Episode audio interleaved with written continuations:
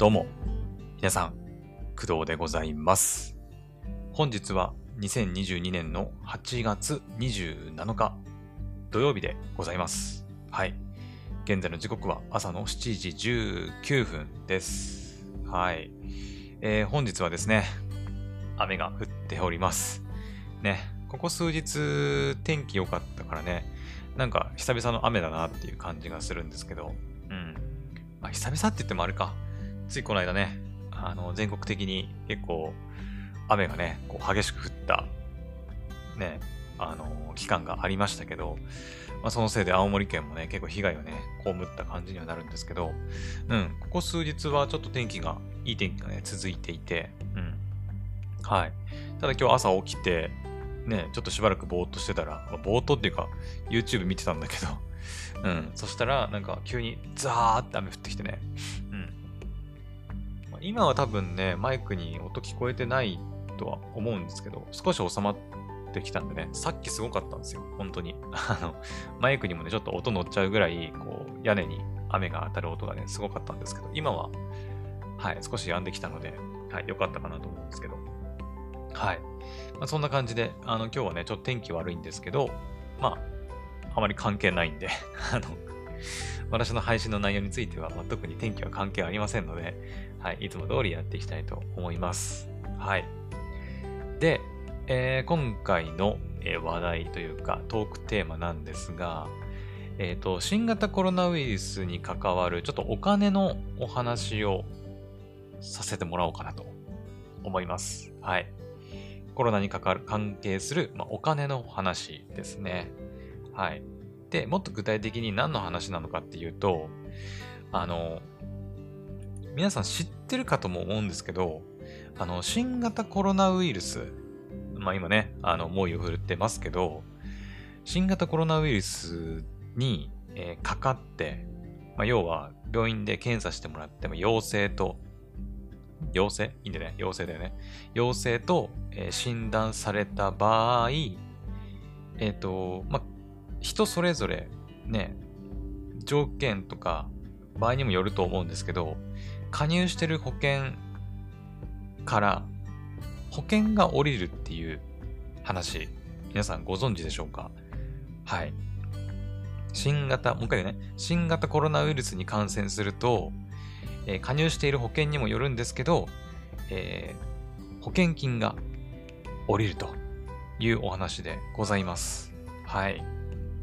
これね、結構ね、あのまあ、知られてない、知ってる人は知ってるんだと思うんだけど、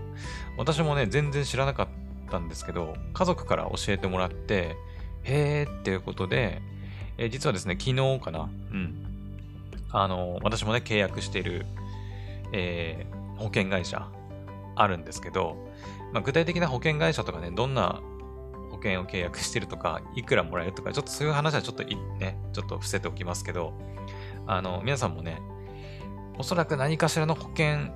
うん、まあ、いわゆる医療保険かな、うん、には入ってる人が多数なんじゃないかな。うん。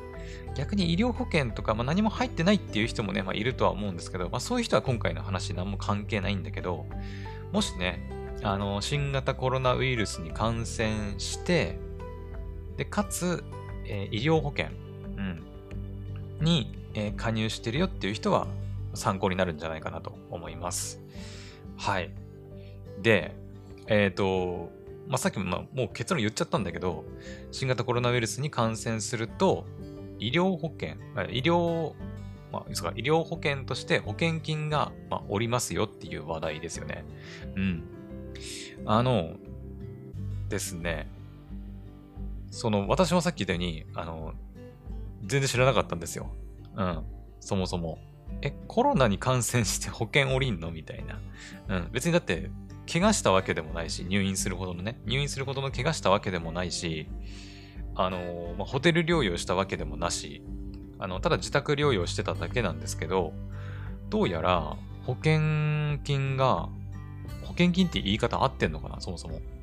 ごめんなさいね。ちょっとね、本当に私、保険も初心者なんで、一応ね、自分の契約してる保険とかは把握しているつもりではあるんですけど、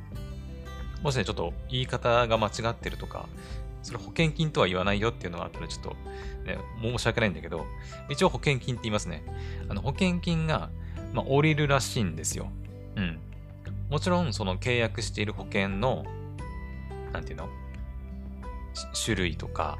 あとはいくら降りるかみたいな、いくら降り、あの、保険が降りますみたいなっていうのは、その皆さんご自身が契約している保険とかによると思うんですよ。うん。おそらく。うん、もちろん、もちろんね、条件とかも多分あるから、一概に全てのその医療保険でコロナの保険金が下りるとは言い切れないですけど、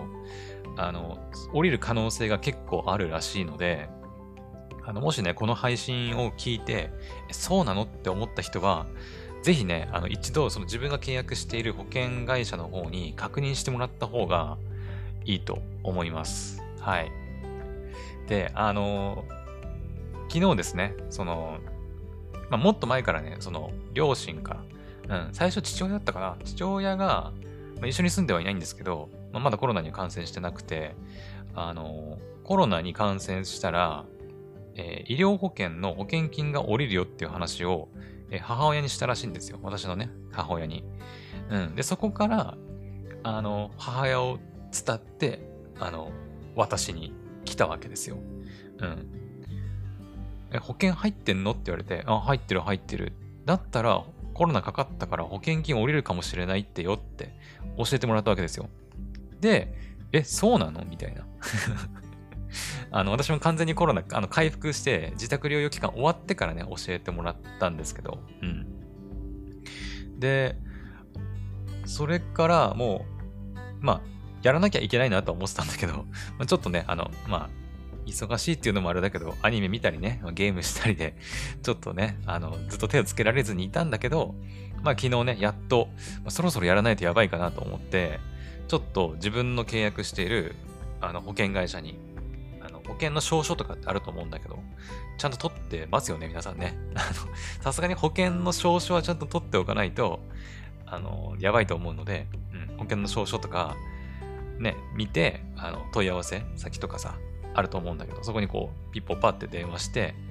あの、聞いたんですよ。で、そしたら、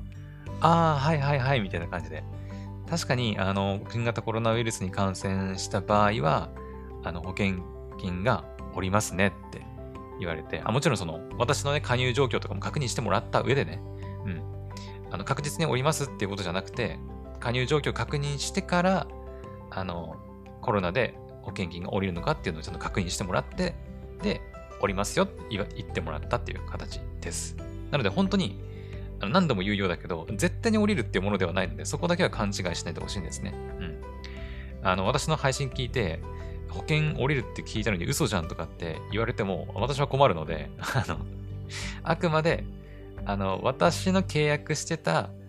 保険では、まあ、新型コロナで、まあ、医療保険の保険金が、まあ、降りたよまあ、降りた、まだ実際降りてないんだけど、手続きもまだやってる最中だから、実際には降りてないんだけど、うん。あの、一応、確認したところ降りるよっていうふうには言ってもらったっていうことです。はい。なので、本当に自身のあの保険会社に電話して、まあ、メールとかでもいいのかな？問い合わせフォームとかでもいいので、まず確認してみることが一番大事ですね。はい。で、私はですね、昨日電話して、えー、保険会社の方に、あの、あ、電話したら、えっ、ー、と、ここに連絡してください。もしくは、この、えー、なんだっけ、まあ、パソコンとか、まあ、スマホから送れる、えっ、ー、と、なんか、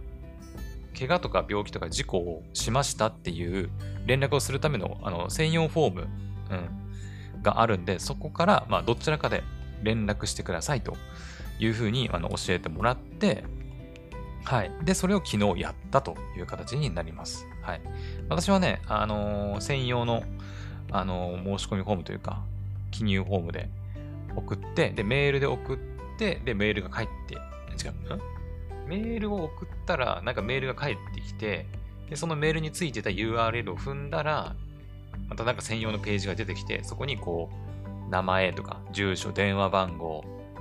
えー、今回何の理由でその、保険金の請求をすることになったのかみたいな。っていうのをいろいろね、自分のその、まあ、コロナになった経経緯っていうか、ね、ことを書いて、送信みたいな。で、私の場合はですね、確か、えー、1週間ぐらいで、その、向こうが、あ保険会社の方から連絡が来るっていう風に、まあ、言ってたんですけど、一番最初にね、その電話したところ、うん、まあ、ちょっと若いお姉さんが出たんですけど、その若いお姉さんによると、今、その、まあ私みたいに新型コロナウイルスに感染して、えー、保険の、保険金の請求をする方が今めちゃくちゃ多いらしいんだよ。うん。まあ、だよね、当たり前だけど ね。みんな大体何かしらの医療保険には入ってる可能性高いから、やっぱコロナにかかったタイミングで、あの、ね、しかも保険金折れるっていう風に言われたらさ、やっぱみんな、ね、もらえるもんはやっぱもらいたいなって思うのが当たり前だと思うので、やっぱみんな請求すると思うんですよね。うん。だから、結構ね、立て込んでるらしくて、保険会社も。うん。で、おその、私が送ったフォームでは、1週間後ぐらい、1週間以内くらいに、まあ、連絡しますみたいな書いっていう風に書いてあったんだけど、電話したお姉さんによると、下手したら2週間から3週間はかかるっていう風に、まあ、言われてしまいました。うん。はい。まあでもね、なんかその2週間とか3週間待ってる間に、その、なんだ、期限が切れて、あの、請求できなくなりましたみたいなことはないらしいので、うん。はい。まあ多分大丈夫だと思うんだけど。うん。なので今は私は、その、保険会社からの、まあ、返信待ちというか、うん、この後どう対応していいのか、まだ対応の方法が分かってないので、うん、対応待ちという形になります。はい。ただね、なんだっけな。この後、保険会社から連絡が来て、なんか郵送してくるって言ったかな確か。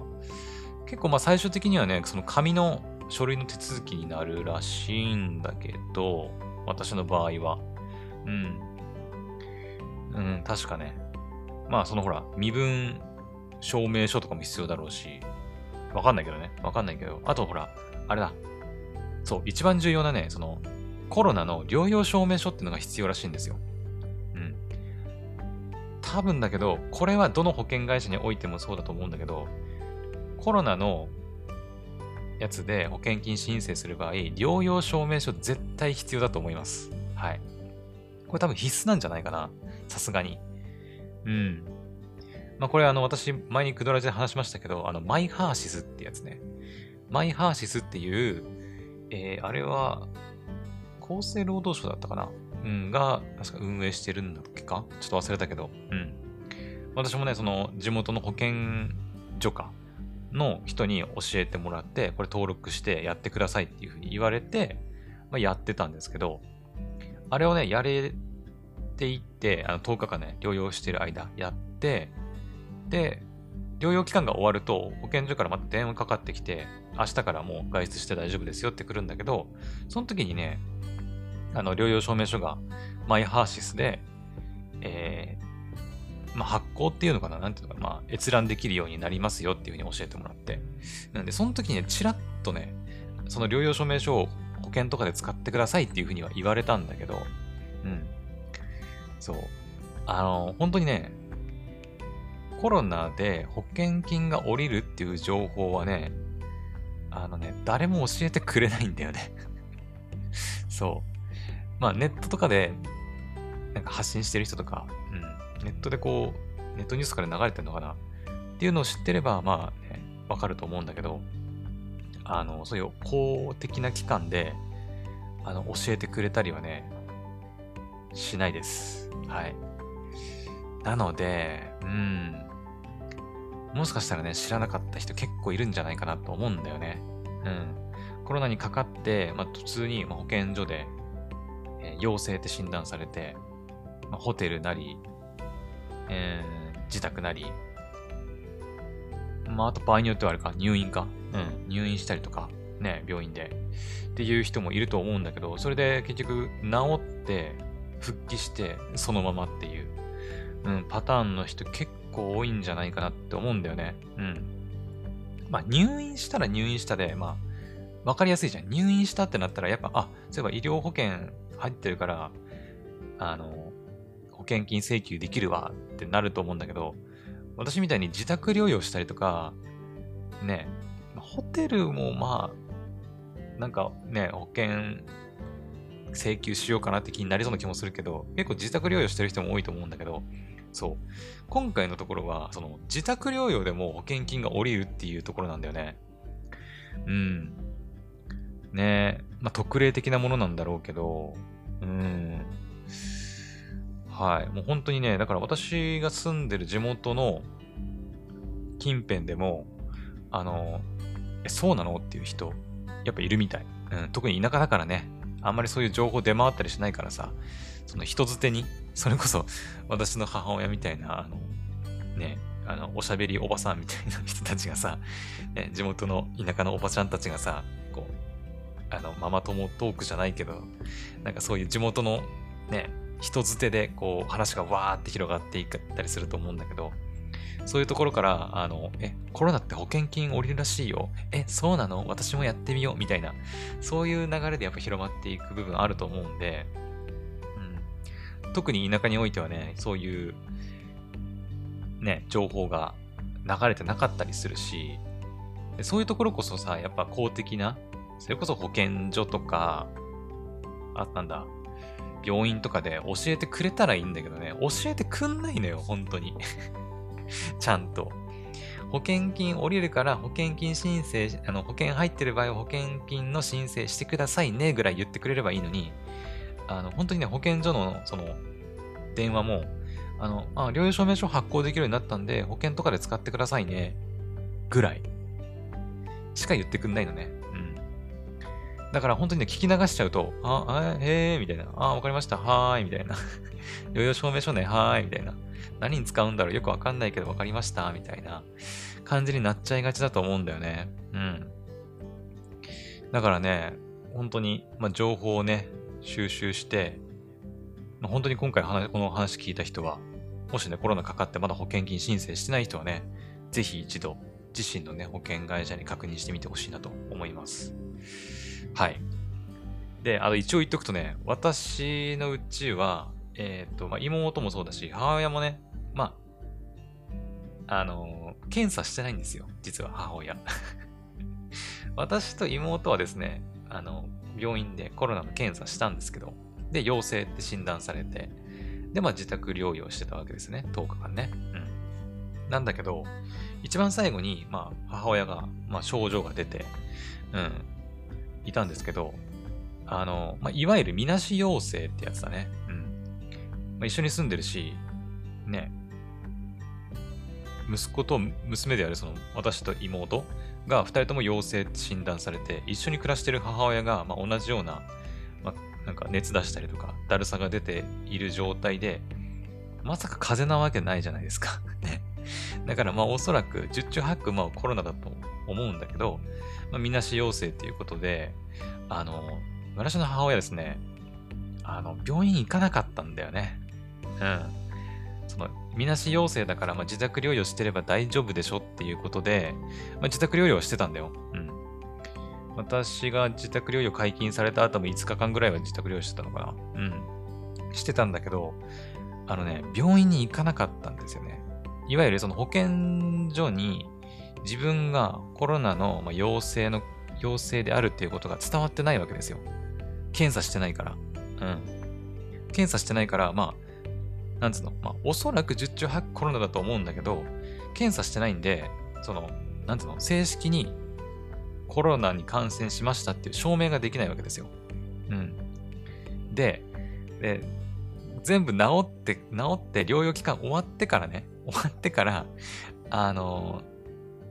保険金が下りるっていうことが分かって、で保険金申請しようとしたんだけど、なんと、その、さっき言ったマイハーシスでの、えー、療養証明書がないと、えー、保険金の請求はできないということで、私の母親はですね、おそらくコロナにかかったと思われるんだけど、あの、病院でね、コロナの陽性と診断されなかったというか、まあ、死に行かなかっただけなんだけど、死に行かなかったがために、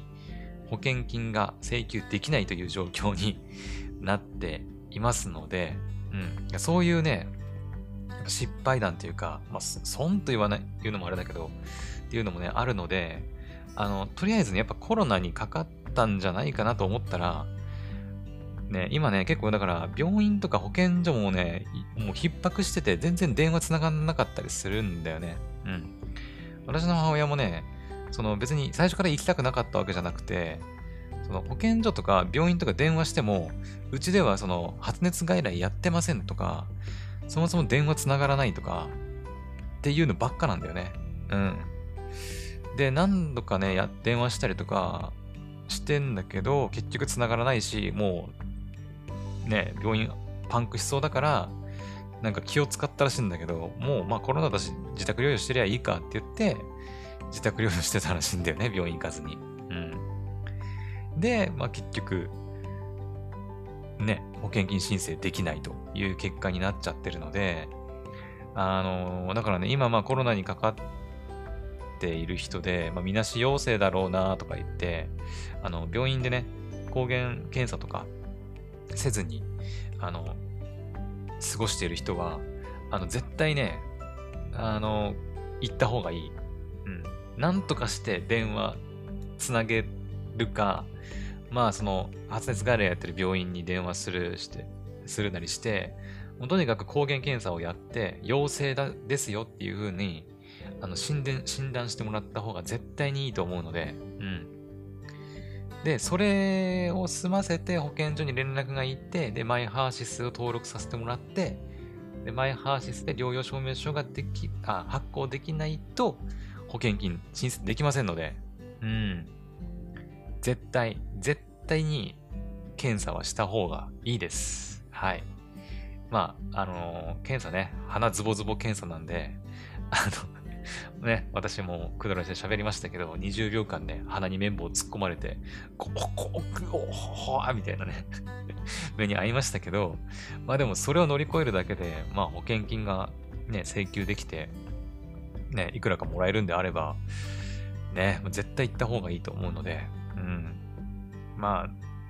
病院のね、逼迫感とか、保健所の逼迫を考えると、まあ私程度のこの症状で行くのもなっていうね、引け目も多分あると思うんだけど、でもそこはね、やっぱこう、絶対自分のためにもね、行った方がいいと思いますんで、後々やっぱお金もらえるのともらえないので、ちょっと後悔したりもするんでね。うん。私の母親はめちゃくちゃ後悔してるみたいなんでうん。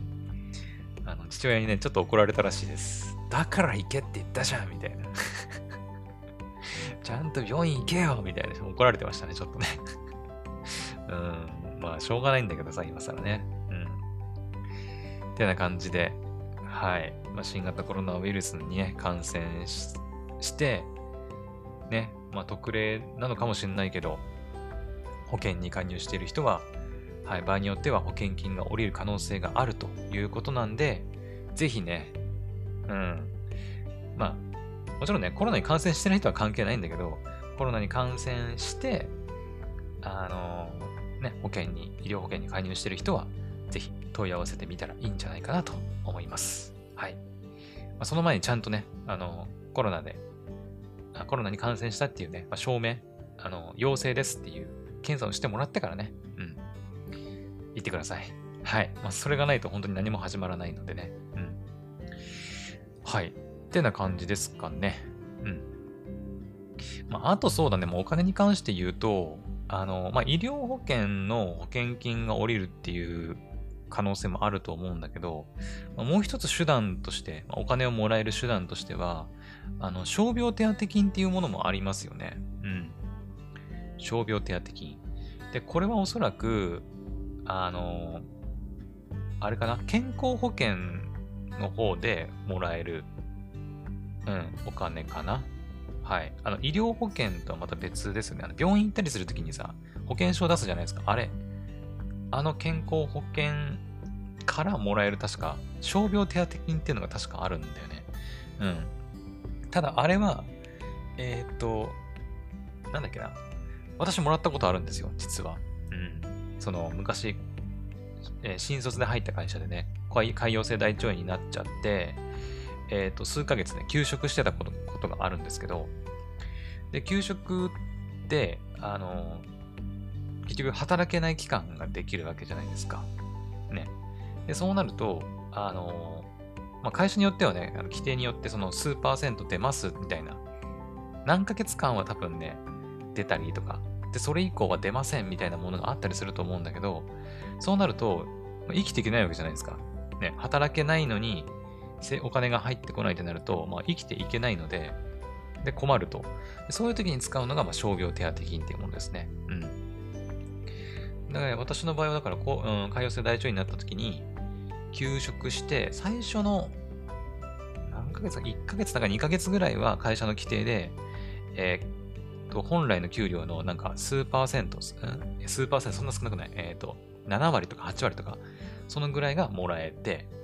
で、それ以降は、あの、給料出ませんよってなってたんだよ、確かね。うん。で、そうなると生活できないから、じゃあ傷病手当金申請しましょうってなって、で、申請して、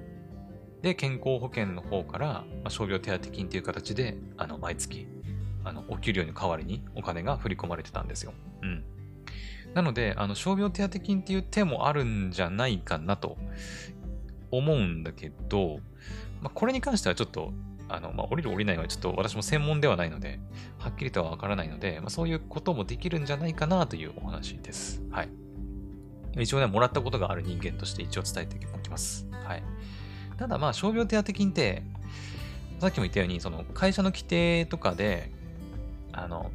なんだよ、給料が発生しない期間がないとダメなんだよね。うん。そう。あの、新型コロナで、まあ、10日間休養しますってなって、その10日間、本来働けたのに働けなくなってお給料が発生しないんですっていう人がもらえるものだと思います、多分。多分ね。うん。だから、有給で、その療養期間を消費しちゃったりとか、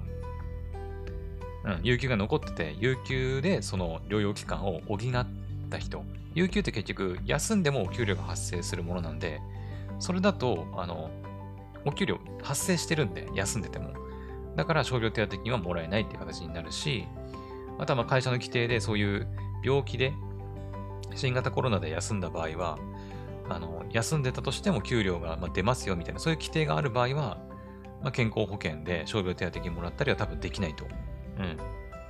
はい。まあ、二重にもらうことになるからね。